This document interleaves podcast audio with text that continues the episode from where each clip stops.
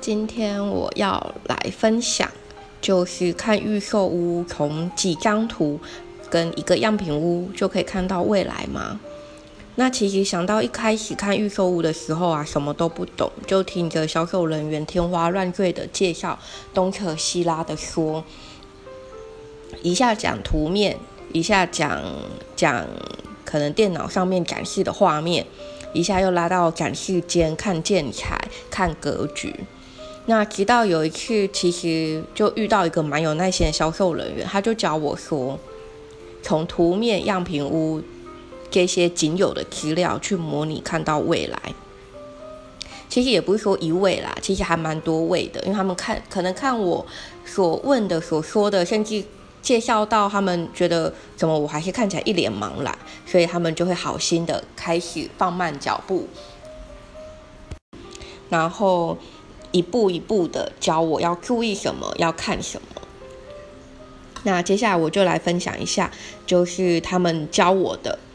那我学到的。所以我们先从图面来聊聊。那其实刚踏进销售中心的时候啊，销售人员都会拿不同的图面。提供给我们消费者看。那像一个是格局图，就是整个平整个这一层的格局的平面图，那它简称叫全区平面全区图。那另外一种是个别房型的格局图，上面会有大概用彩色的部分画好家具配置，那这个就叫家具家具配置图。那像还有公社，只要有公社的地方，就会有公社的图面。顶楼也好，或一楼、二楼，就是看他们的公社是规划到哪边。其他的图面可能更仔细的，就是等到像签约的关那一个关卡，他们才会提供。那像合约书里面会也会有附一些建材设备表。那像蓝晒图跟水电图，当然就是有些是听说啦，是我们主动要跟他要，那对方才会提供。那像我目前遇到的，其实都是建商都主动提供，因为他们也会问，就是因为你买预购，一定会想要看有没有客变，或是想要装修干嘛的，所以其实大多的预售销售人员也都会主动提供。那我们先聊聊初步提供的图面，就是像全区图，全区图其实我们可以看到啊，就是这一层的梁跟柱子会。会设计在哪边？那当然这边也是作为参考，就是它的粗细来说。但至少我们可以先知道梁跟柱它的位置会在哪边。有些建案它的柱子会外推，不会占室内空间。那当然这就是设计师他厉害的地方。适当的占室内空间其实没有不好，但过多的的的去占的话，那个面积啊，其实就会。会有一种很大的自我怀疑，就是我是在花钱买柱子，还是花钱在买空间？那当然，梁它可以用设计去包装，但柱子其实真的就是不要太多就好了。那当然，这边就不不先聊超高大楼的建筑结构，就聊一般大楼的，因为超高大楼的结构，它的柱子跟梁其实会相对比一般大楼来的粗，然后也会比较多，所以我们这边就先不考虑。去聊这个部分，那我们先从全区图要注意的地方，就是像我会去注意说它是不是电梯共用壁，那是不是有管道，那管道又是哪一种类型的？因为我曾经在全区图上面看见，就是同一个楼层，它有些房型，它的门口的地方会多画一个小小的长方形，那。其他东西你都看得出来是床，就是双人床、单人床，然后厨房啊怎样的，就是他画的很清楚。但上面就有一个小小长方形，我就会很好奇，就是说那到底什么东西？那问了才知道说，哦，原来那个是管道，一个墙壁或天花板的一个管道。那当然也有部分房型有，不是每间房型都有，但会影响多少，其实真的就不知道了，就看到时候他们怎么说跟介绍。那全区图它大概可以看得出来，就是一层会有几户几部电梯。那这时候我们就要去评估说上下班的尖峰时间啊，你的电梯跟户数这样子比例会不会太多或太少？那也可以大概看得出来说，哎，未来同城的邻居会有有几户。那同一层它可能有两房的，也有三房的，就是两房三房都会承持在同一个楼层，也是有可能。那这时候其实就要去评估说，两房它是不是就是买来做出租投资的，所以房客或是住户素质可能就会比较参差不齐。那三房以上其实就是小家庭居多，就可能相对比较安全或是稳定一点。那进一步也可以问一下销售人员，说他们预估的管理费会是多少，评估一下未来每个月的固定支出，因为未来的固定支出不会是只有房贷，甚至水电瓦斯，而是还有在管理费，甚至车位的清洁费这上面。好，那我们接下来再来谈就是加配图，那这是我注重我要的是什么，就是。我想要怎样的格局？那图上它的设计格局是不是我要的？但虽然后面还是会请会计呃设计师去设计，但有些设计其实它是固定的，没有办法变动。那这时候其实可以问问看销售人员，他们大多都会知道，也会告知。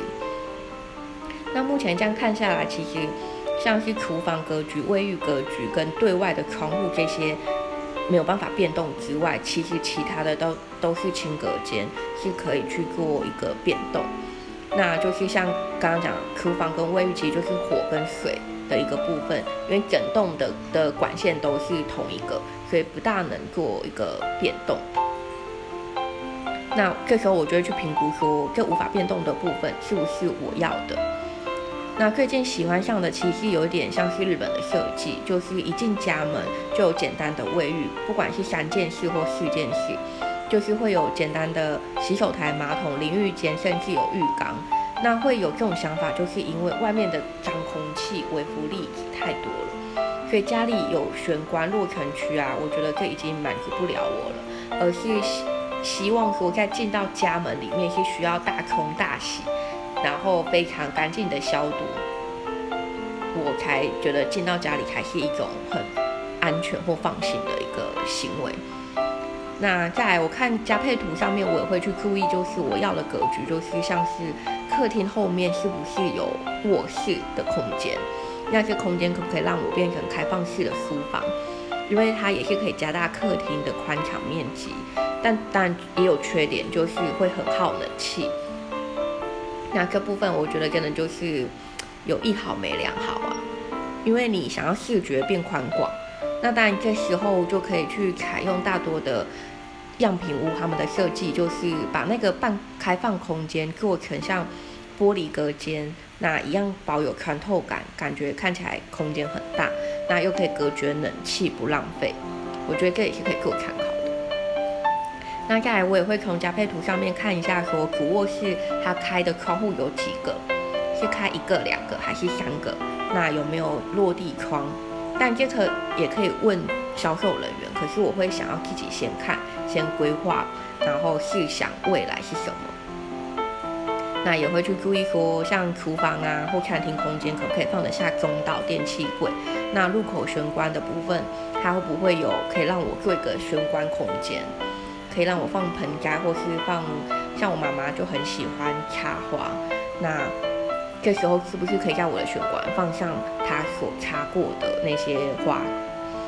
那一进家门其实就有不一样的放松感，其实从图面看得出位置，但但没有办法看的高度嘛，所以像窗户设计啊，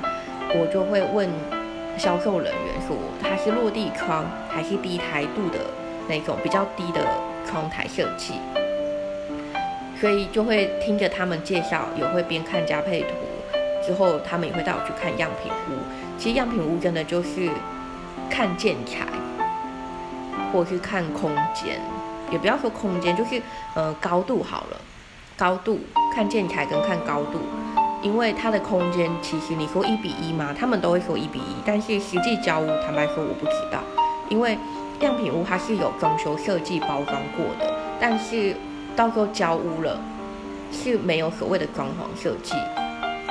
所以我到时候交屋看到的就是顶多铺个地板，然后刷个油漆，根本也没有天花板，所以也很难去比较说是不是跟样品屋一比一。那可以当在还在预售期间，样品屋能提供的参考真的就是建材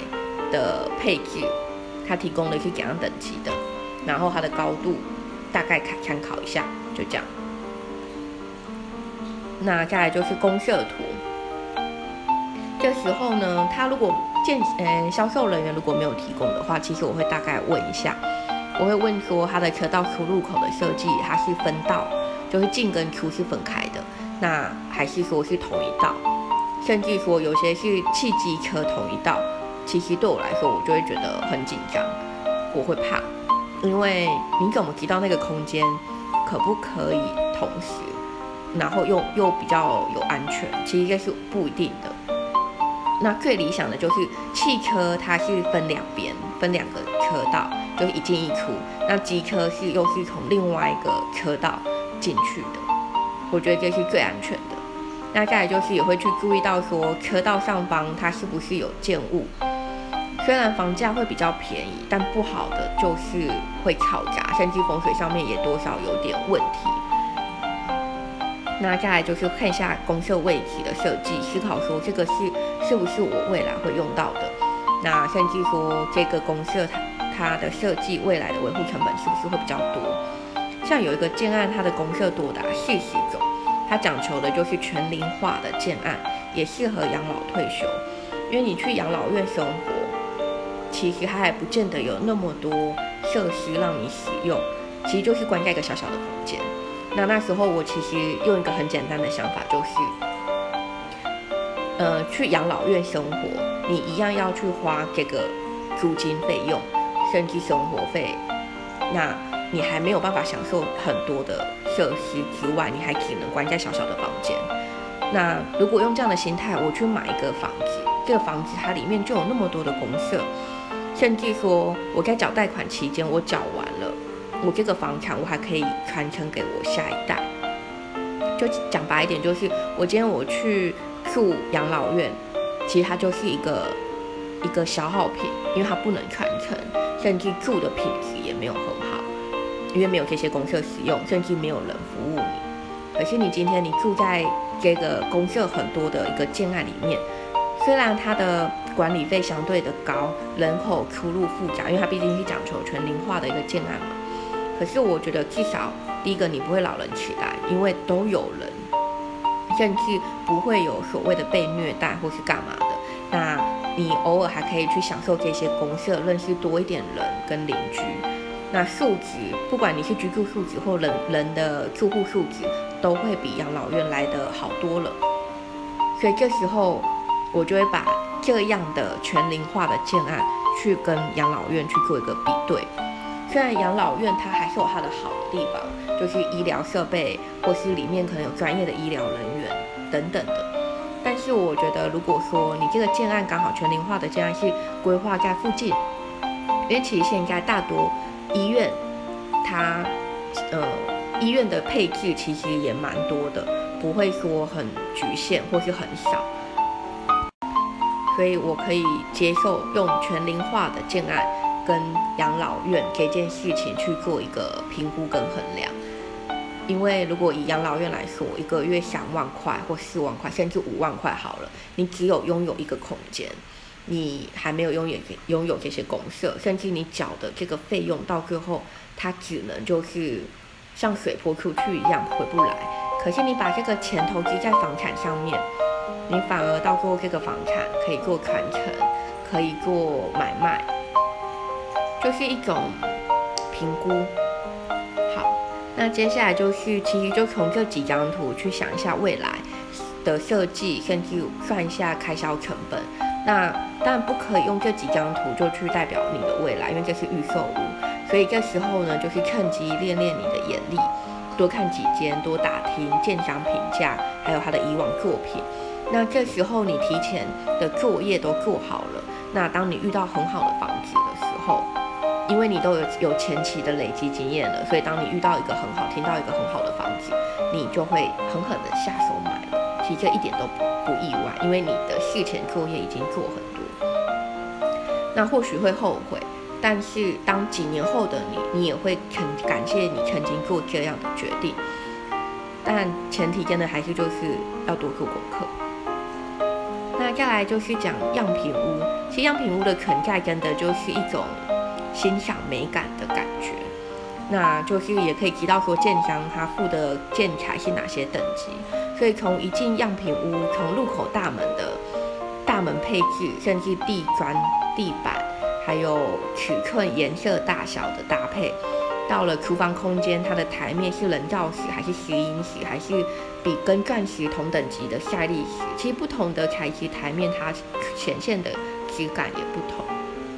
那日后的维护性跟实用性也会有所不同，像人造石啊，其实它就很容易染色跟割伤。那当然，这时候销售人员就会跟你说，时间差不多了，就可以请人来帮你磨一下，就是把表面磨磨平，相对颜色也就就就没了。可是其实如果说当你的酱油是非常非常黑的，那它渗进去蓝色的那种程度就很深了。那像赛利石啊，它的硬度就是像刚刚讲的，它是跟钻石可以相比的，不容易割花台面，也不容易会有染色的问题。那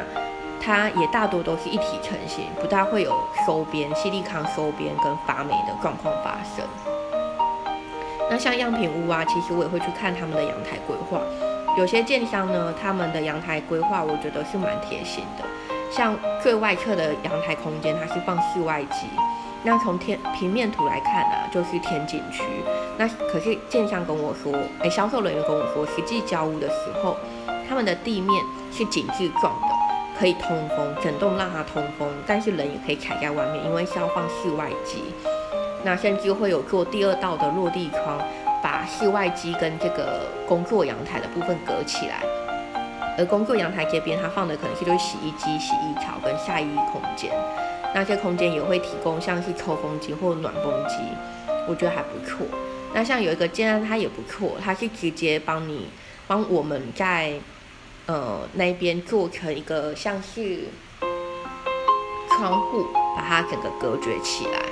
就是看建商每个建商提供的不一样。那在卫浴空间的话，其实建材也是标配的一种。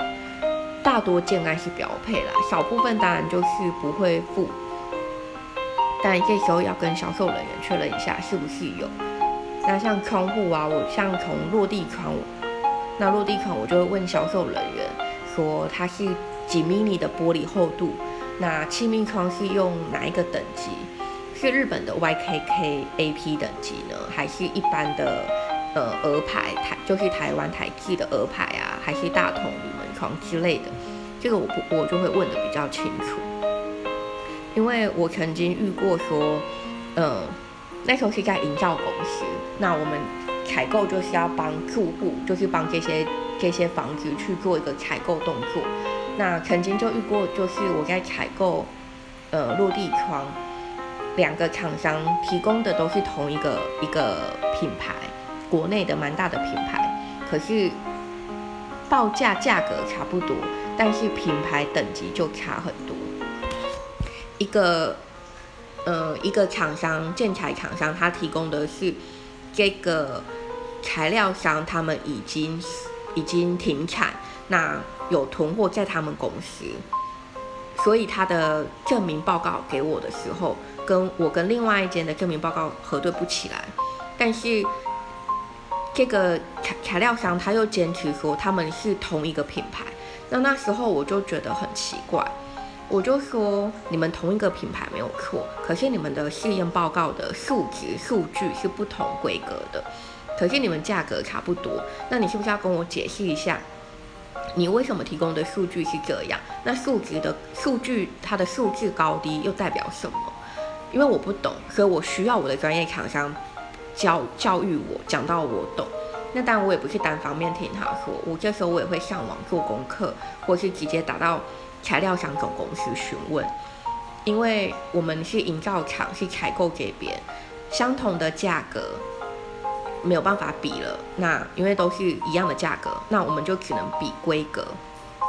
规格看就是哪一个提供的的规格是最好的。那我当然就是会从这个琢磨。那相对的，在这个部分，我也把它放在预售屋上面，因为当我们在看加配图的时候，看不到它的规格等级是什么，那但只能从代销销售人员这边讲，他们只能讲出大概的产品的名称，他们没有办法讲到那么 detail，甚至也没办法提供那些数据报告。可是因为我做过营造采购人员，所以我大概可以知道说哪个品牌它的等级提供到哪边。但这时候我觉得。呃，大多人可能没有这样子的一个采购、营造采购背景，那这时候我觉得你们可以上网多做功课，或是多问销售人员，进一步就是像是他们的防风、防水或是水密性，就是气密窗的部分，因为我觉得这也会影响到日后你在里面居住的品质。好，那再来就是。呃，玻璃他们提供的像落地窗这部分，除了它除了那个框之外，它是一个很深的专业之外，再来就是玻璃。因为玻璃光这个，其实我这样听销售人员讲下来啊，我也真的会很一头雾水。因为有所谓的五加五加五的胶合玻璃，就是两片五迷你的玻璃连起来，或是六加六六加六的胶合玻璃，或是八加八。那甚至会听到就是有 low 的气密呃 low 效果的玻璃，就是呃会有遮阳甚至隔音的效果。那其实五加五以上，因为五加五是最低阶嘛，就是两片五米里粘粘在一起。那八加八是最厚的，但也有十加十，那就是看建商配的等级不一样。因为我曾经遇过说落地窗它可能是八加八，可是房间里面可能是呃五加五或六加六，不一定。所以这时候就是要多问建商，他们说，他们，诶，销售人员他们配备配置的这些是怎样等级的？如果说当下他回你哦，他不清楚，他他在帮你查或什么，真的要记记得这件事情。如果你要买的话，真的要记得后面要追他，不要等到说签合约，然后看到建材表才去重视这件事情。尤其是如果说你刚好买到的是交流道附近，或者是说旁边是大马路或主要干道，那真的日后住进去还蛮影响生活品质的，因为那个嘈杂声音。好，那样品屋其实简单来说就是看建材，不同的建材颜色，它把它摆在同一个空间，那建商这时候就会让你感受说这个会是怎样的感觉。像有些建材，他会跟你说，像地板有几个颜色可以让你挑，瓷砖有几个颜色。那基本上卫浴或是厨具是没有办法挑品牌，但颜色是可以去去挑选。但这时候就是要问销售人员有几个颜色，或是可不可以挑。那也可以多问他们说哪些地方是可以增加、可以修改。那销售人员大概会跟你讲说哪些可以改，哪些不可以改。那这时候你脑子就会有大概的雏形，哪边是你想要怎么设计，哪边要怎么规划的。那其实去看预售屋啊，最大的开心就是你从图面开始想象你的未来空间，那甚至你实际到样品屋里面去想象一下你未来居住起来的动线，哪些是 OK 的，哪些是需要修正的。我觉得。每一次去看预售屋对我来说都是一个收获，所以我觉得蛮开心的。好啦，今天分享到这边，那谢谢你们的聆听。为了让我有持续分享的动力，也欢迎请我喝杯咖啡哦。拜拜。